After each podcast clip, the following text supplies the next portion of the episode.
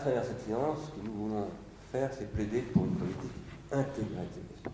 La question du logiciel libre, la question des communs, etc., ne sont pas des questions sectorielles. Ce sont des questions méta-économiques, méta-politiques.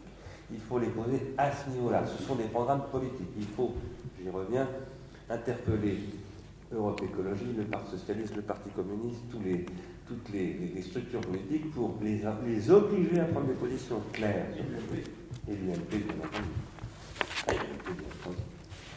Euh, et, ce qu'il reste d'autres ont cru pouvoir devenir grands. Euh, et à cet égard, enfin, c'est ça que nous essayons de faire ici, hein, c'est en particulier dans cette séance-là.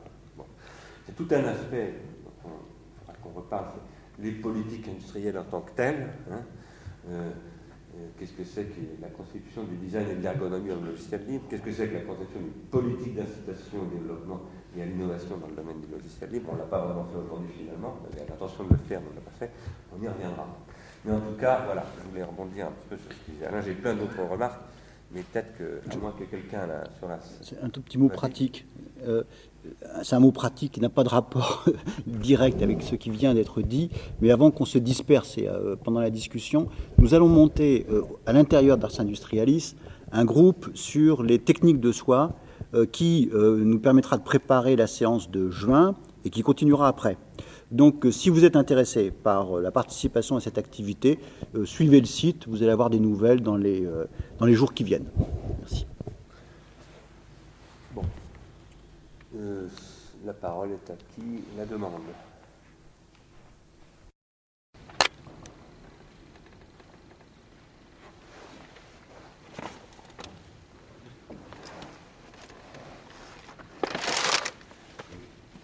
Ici qui, demande le micro. Vous avez bien expliqué que la division du travail et la séparation en petites tâches, euh, c'était quelque part pas génial c'était la, prolétarisation. Or, euh, dans le logiciel libre, j'aimerais que les acteurs du logiciel libre nous, répondent, il y a aussi cette, euh, cette façon de travailler-là qui rend la coopération, enfin c'est même souvent ce qui permet la coopération, ce découpage en petites tâches. Donc est-ce là aussi dans ces modèles de logiciel libre une, une prolétarisation ou est-ce que c'est différent ou est-ce qu'il y a autre chose qui va avec en plus en même temps? C'est une question très valide, mais je suppose qu'elle s'adresse à moi, parce que c'est moi qui parlais de ça. Euh, il, y a, deux volets euh, à la réponse. Il y en a un premier euh, qui était déjà dans ce que j'ai dit, qui est que la division du travail ne peut pas être considérée seulement comme un mauvais objet, au sens où c'est elle qui a permis de que certaines tâches n'existent, euh, soient entièrement euh, déplacées dans le champ de, de, la technique et que se reconfigurent les activités humaines euh, autour. donc la division du travail de, de et celle de l'informatique, c'est pas du tout la même. Il n'y a, a, pas les petits bonhommes qui courent à faire remplir des tables. Malheureusement, ça s'est passé euh, dans un contexte où, à la place des petits bonhommes qui font les tables, il y a des gens qui sont là à surveiller des machines, à vérifier qu'elles marchent, ou à rentrer des inputs humains dans des machines euh, au moment où les machines les demandent. Et donc, euh, on a, malheureusement l'exclusion du champ du travail d'un certain nombre de tâches a produit une reconfiguration des, positions de travail humain et d'activités qui sont, qui elles-mêmes euh, installent une autre prolétarisation. Je ne sais pas si c'est clair, mais donc la division du travail, et ça c'est, je crois, quelque chose qu'on trouve euh, dans beaucoup de phénomènes,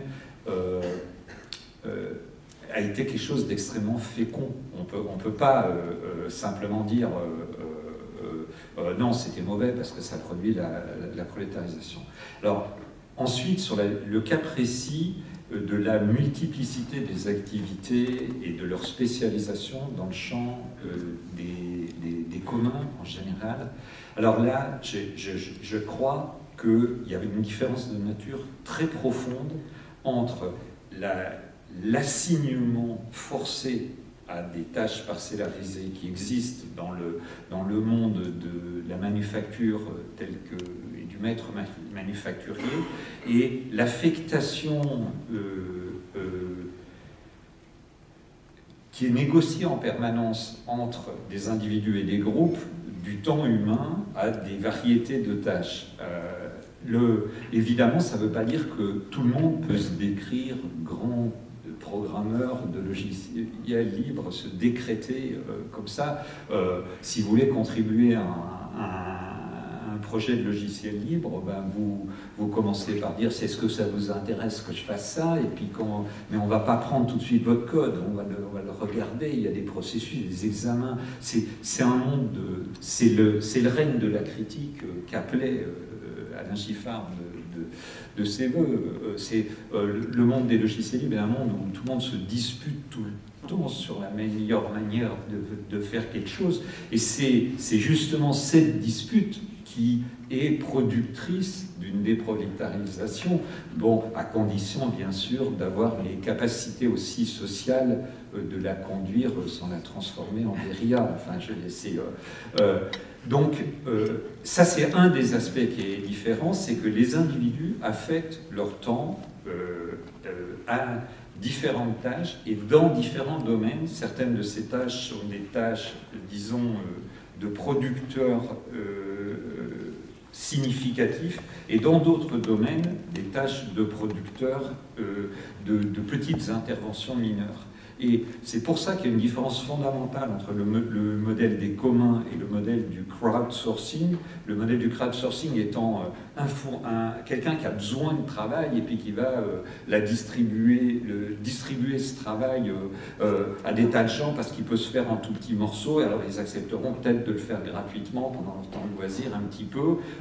le modèle, par exemple, un exemple du modèle du crowdsourcing, c'est quand c'est le, lorsque vous devez, pour montrer que vous n'êtes pas un moteur de spam, vous inscrire, quand vous inscrivez, vous rentrez des données sur un site, vous décryptez des caractères qui sont un peu brouillés, puis vous rentrez ça dans un, dans un champ, eh ben, il y a des gens qui ont eu l'idée d'utiliser ça pour faire faire du travail à des gens. Hein. Mais c'est un travail que ni ils ne définissent, ni auquel à la finalité desquels ils adhèrent. On est dans un modèle vraiment euh, d'exploitation euh, du fait que les choses peuvent se faire par toutes petites unités.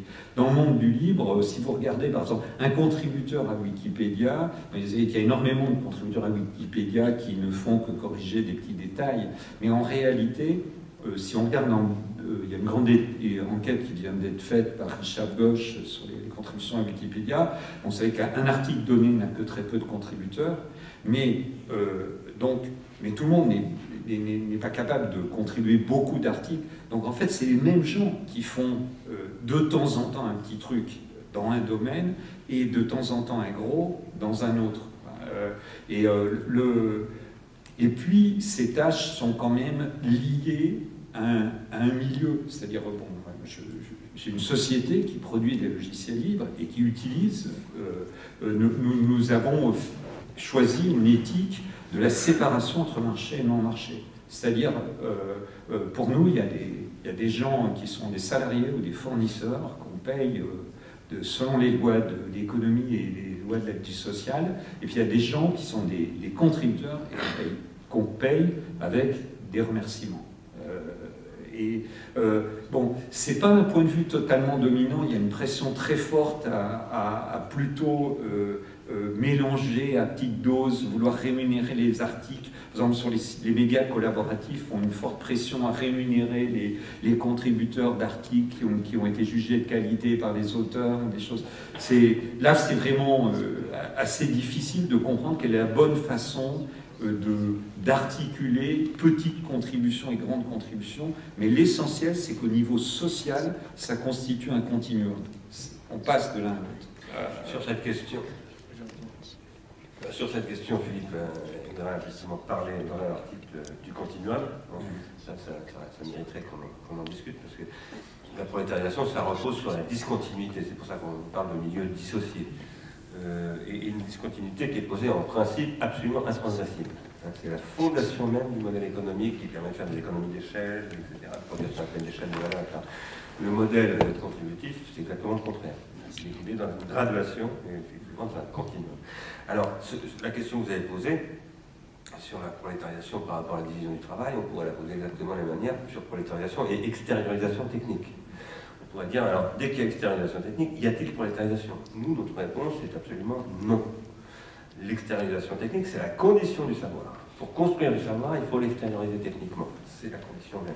Mais cette condition du savoir, c'est aussi la condition de cette prolétarisation. Ça peut traduire de la prolétarisation.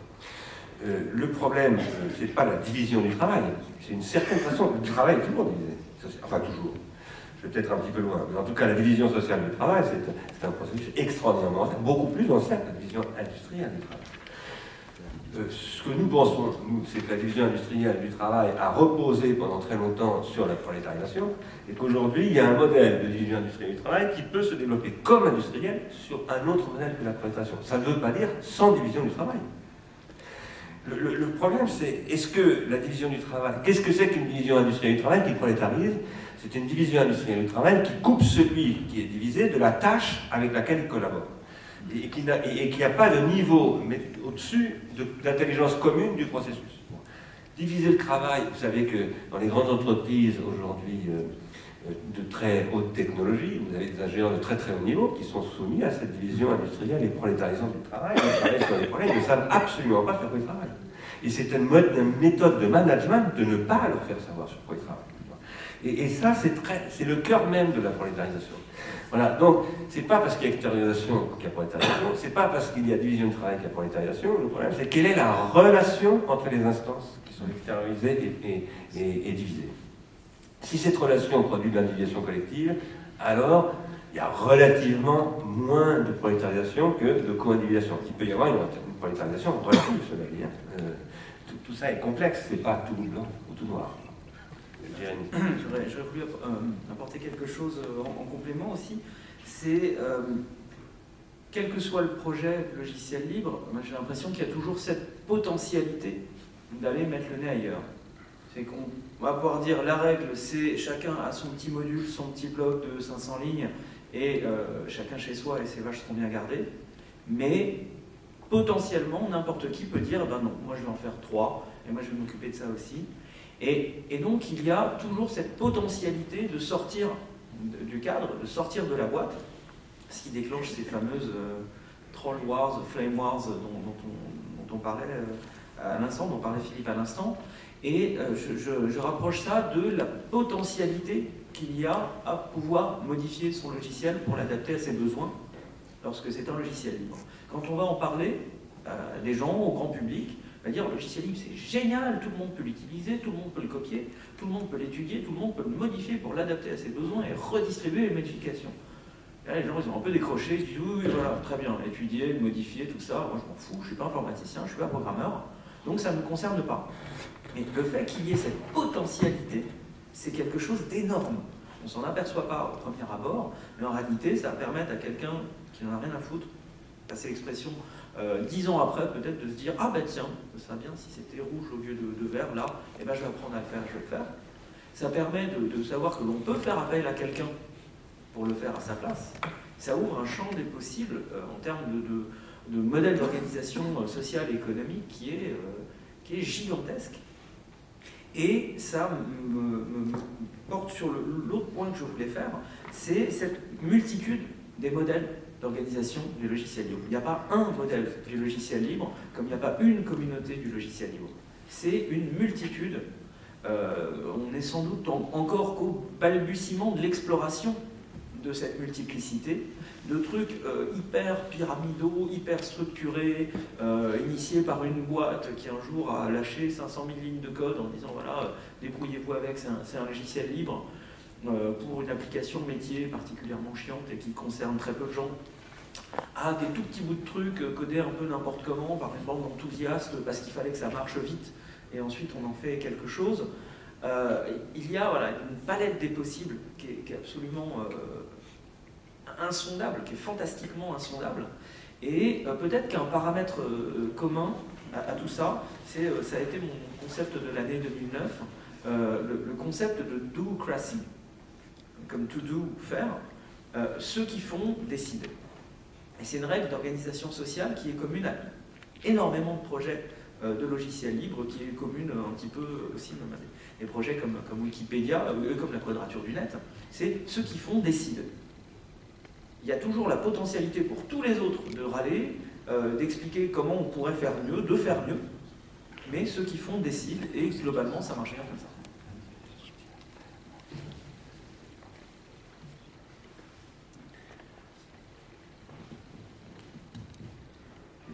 bonjour. Euh, alors je suis un petit peu déçu parce que j'aurais, enfin, je trouvais qu'on a finalement entendu parler beaucoup de logiciels libres, beaucoup de choses autour, mais finalement c'est plus du logiciel libre. Il y a plein d'aspects qui me semblent originaux et intéressants.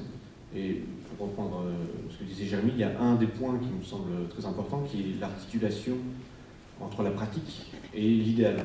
Et il me semble que c'est quelque chose d'assez unique.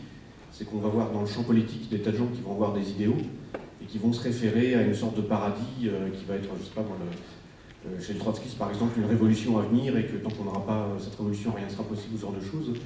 Et dans le logiciel libre, on a un dialogue continu entre un idéal et une pratique. Et on peut euh, avancer son idéal euh, si à la fin les logiciels ne fonctionnent pas, euh, ben on rentre chez soi. Le logiciel libre comme une sorte d'utopie concrète, une utopie qui, marche. je, suis, assez d'accord avec ça.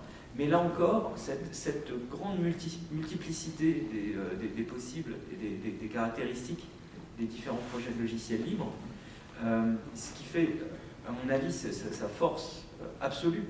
Euh, et ce qui fait aussi que, Luc, tu ne t'es pas présenté comme étant administrateur de, l'April, je suis aussi administrateur de l'April, donc Association de promotion et défense du logiciel libre, dont Tanguy, nouveau président, est ici présent.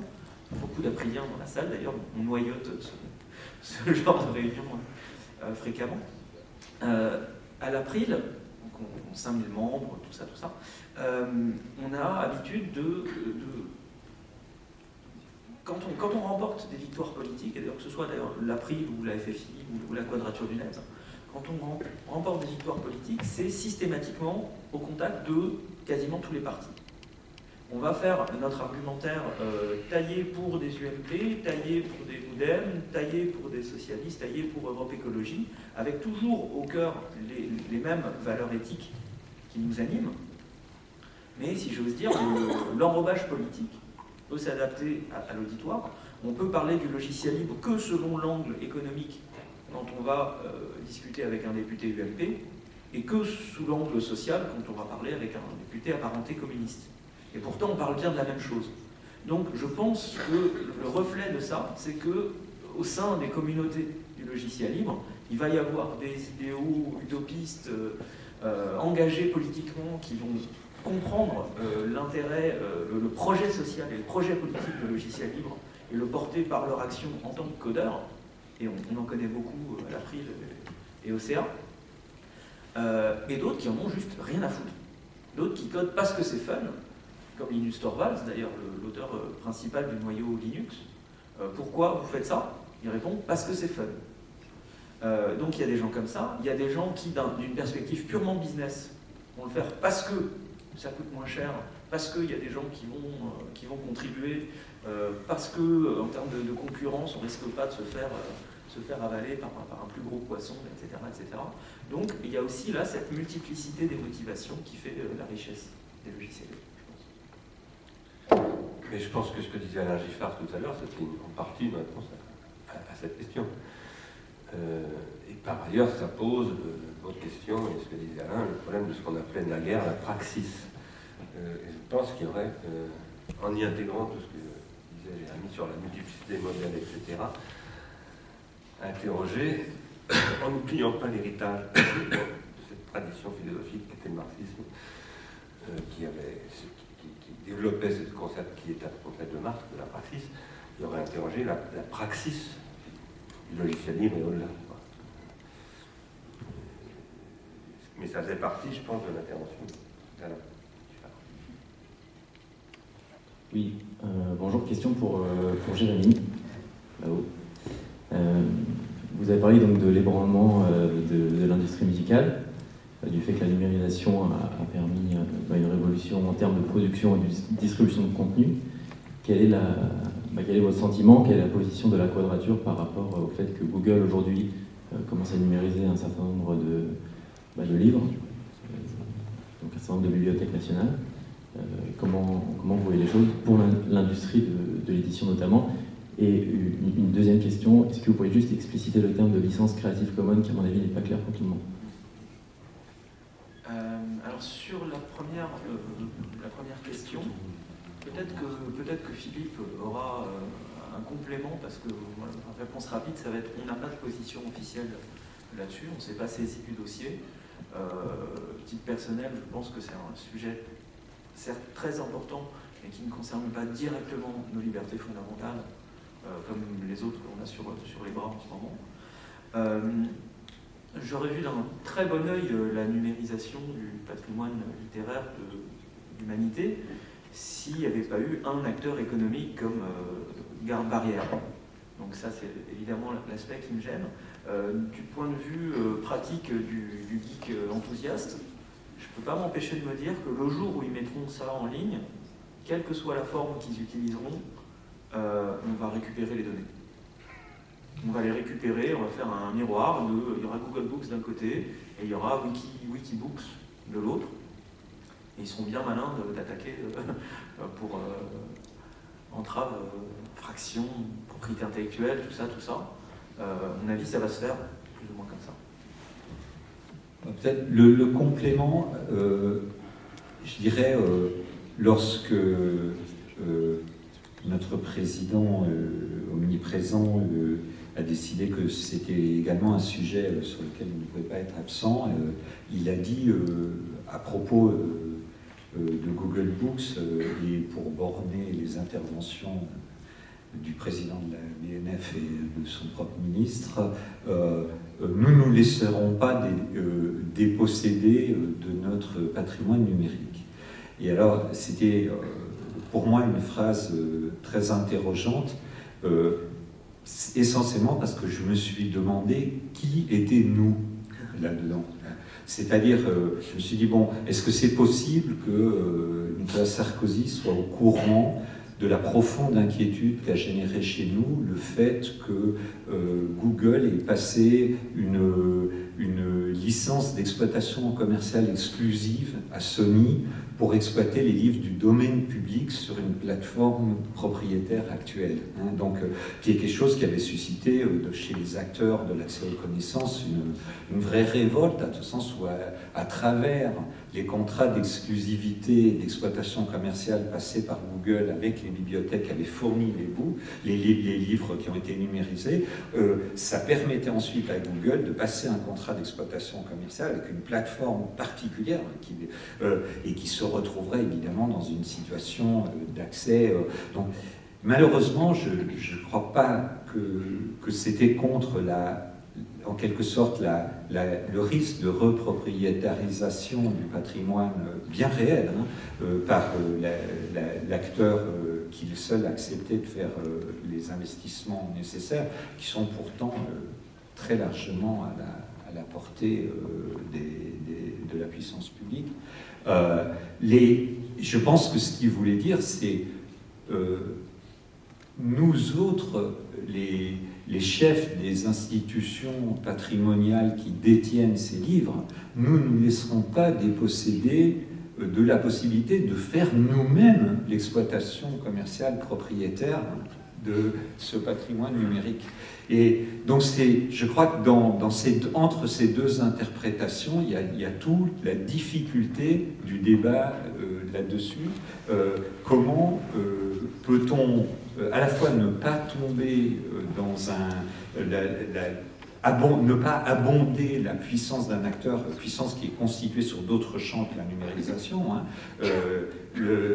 d'une façon qui est évidemment dangereuse, et, mais euh, en même temps euh, ne pas euh, le laisser être en fait aujourd'hui un bien meilleur acteur de l'accès aux connaissances que les, ceux qui prétendent lutter contre lui. Je vous, un, des, un des livres qui est la traduction en français de l'ouvrage de Babbage elle est aujourd'hui accessible sur Google Books à partir d'un ouvrage où sur la première page, il y a le tampon New York Public Library.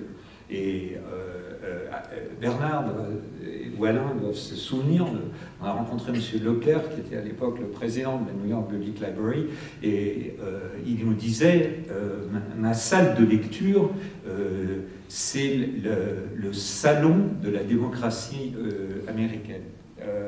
Le, jour où les, les, dirigeants de la Bibliothèque de France penseront ça de leur propre bibliothèque, alors peut-être ils seront capables de faire des vrais euh, programmes de numérisation euh, qui, qui, donnent accès aux livres. je suis très inquiet, moi, des 750. Euh, on, a, on a prévu un investissement dans la numérisation très très important de 750 millions d'euros, donc vraiment une, toute nouvelle échelle dans la, numérisation. mais pour cela, pour le gérer, on constitue un partenariat public-privé entre les éditeurs, au lieu de se concentrer sur le domaine public et de, faire euh, euh, euh, le domaine, sur le domaine public les, livres orphelins et les livres non édités, de prendre une position courageuse sur le fait, on crée un fonds de compensation pour les livres orphelins si un jour un, un, ayant droit se présente, et pour les livres édités, on envoie une notice, on fait une loi qui dit vous avez une notice six mois pour le rééditer, sinon considérera comme orphelin, au lieu de, faire ce qui, est du simple bon sens de l'accès aux connaissances, je vous rappelle qu'à 90% des livres ce droit d'auteur qui ne sont accessibles à personne. Euh, c'est, euh, euh, sauf à se déplacer dans une bibliothèque. Donc il ne s'agit pas de petits problèmes mineurs à la marge. Donc si, les, bibliothèques... je reviens peut-être d'ailleurs à la question de la éventuelle naïveté à l'égard d'acteurs comme Google du logiciel libre. Euh, euh, le, rapport que les acteurs du logiciel libre entretiennent à Google est un, est un rapport profondément contradictoire, fait euh, sur certains sujets, nous défendrons, les défendrons par rapport à des attaques euh, juridiques. Sur d'autres, nous serons leurs euh, euh, critiques les plus féroces. Je pense aux questions de, de, protection et d'exploitation des données personnelles. Alain Giffard a organisé à Aix-en-Provence au mois de septembre-octobre une séance avec l'Agence régionale du livre, où il a été question de, ces choses-là. Moi, je dois vous dire que euh, de plus en plus souvent, j'accède à de la littérature non éditée exactement ce que vient de dire Philippe Aigrin grâce à Google, euh, et que j'ai fait une intervention dans, euh, ce contexte, organisé par Alain, bon, en posant que, évidemment, il ne faut pas être niais vis-à-vis de Google et il faut mener un certain nombre de luttes, même si je comprends, moi, le, la, décision qui a été prise par Patrick Bazin, le tech de Lyon, parce que c'est là que ça a commencé. Euh, Patrick Bazin qui faisait partie du groupe qu'Alain Giffard avait organisé à la Bibliothèque nationale de France, de finalement contractualiser avec Google. Parce qu'il y a quelque chose, ça fait quand même 20 ans, plus de 20 ans que nous, ici, nous nous, battons, et nous sommes vraiment beaucoup battus, pour que l'État ait une politique de numérisation, et que, et que nous sommes face à une incurie absolument scandaleuse absolument scandaleuse, car il n'y a aucune, aucun obstacle euh, économique, technologique, etc., à, mettre en œuvre cette politique sérieusement. Évidemment, moi, quand je vois Google s'emparer de tout ça, je, suis, accablé parce que tout ce que vient de dire Philippe est évident et que c'est de toute façon une, démarche de propriétarisation du, patrimoine public qui est derrière tout ça. Mais en même temps, je m'en réjouis parce que ça permet le développement de la lecture en ligne euh, et un certain type de lecture que personnellement, en tout cas, je pratique. Et, je, je, dis deux choses que j'ai dites à Aix-en-Provence. Premièrement, de toute façon, Google a inventé le moteur le noir des moteurs de recherche et on ne peut pas l'ignorer. C'est-à-dire que ça lui donne un avantage concurrentiel industriel irréductible et qu'il euh, faut l'intégrer une bonne fois pour toutes. Euh, et que donc, si on veut avoir une politique par rapport à Google, d'autonomisation par rapport à Google, il faut d'abord avoir compris ça, parce que si on n'a pas compris ça, on est, est foutu. Hein. Et deuxièmement, c'est quelle est la nouvelle étape de développement industriel qu'on vise Parce que, Et c'est ça une politique de numérisation. Aujourd'hui, le problème, c'est l'annotation des textes, c'est le partage de ces annotations, c'est toute l'organisation de l'intelligence collective. Et là, il y a énormément à faire. Nous avons développé ensemble, nous trois, mais avec une quinzaine d'autres, véritablement une recherche assez approfondie sur ce sujet, avec des propositions très précises, etc.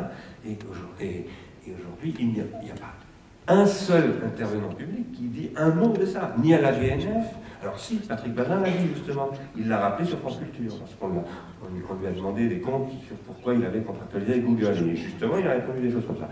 Donc euh, il ne faut pas du tout être naïf avec Google, mais il faut aussi comprendre que de toute manière, si nous voulons ne pas être naïf avec Google, c'est qu'il faut, il faut que nous soyons capables de faire des projections sur l'étape de développement et d'innovation technologique suivante, sachant que à l'époque où nous y travaillions pour la BNF, nous, nous réfléchissions sur des, aspects de moteur de recherche, c'est-à-dire que nous y réfléchissions sur précisément ce que Google a exploité ensuite, et qu'il n'y a pas un seul industriel européen ou français, pas un seul homme politique qui a été capable de comprendre l'enjeu de la chose. Et donc là, euh, bon, ça c'est un sujet sur lequel on consacrera, je pense, une séance euh, prochainement. Euh, avant de passer la parole à Alain Pirot, je, Google, c'est l'illustration parfaite de la nécessité d'approche pharmacologique. C'est l'exemple typique. Euh, là, je, donne une présentation critique. Euh, il me semble que, euh, pour reboucler avec le thème de notre séance, c'est-à-dire la prolétarisation, il me semble que dans tous les projets qui se développent, que ce soit Google, que ce soit le projet absolument lamentable de ce qu'on a appelé la bibliothèque numérique européenne, qui était tout sauf une bibliothèque numérique, qui était tout sauf une bibliothèque européenne, ou dans les actuels projets, il se trouve que je les connais parce que euh, euh, Bernard n'arrête pas de faire remarquer depuis le début de la séance qu'il y a 20 ans on s'occupait de ça.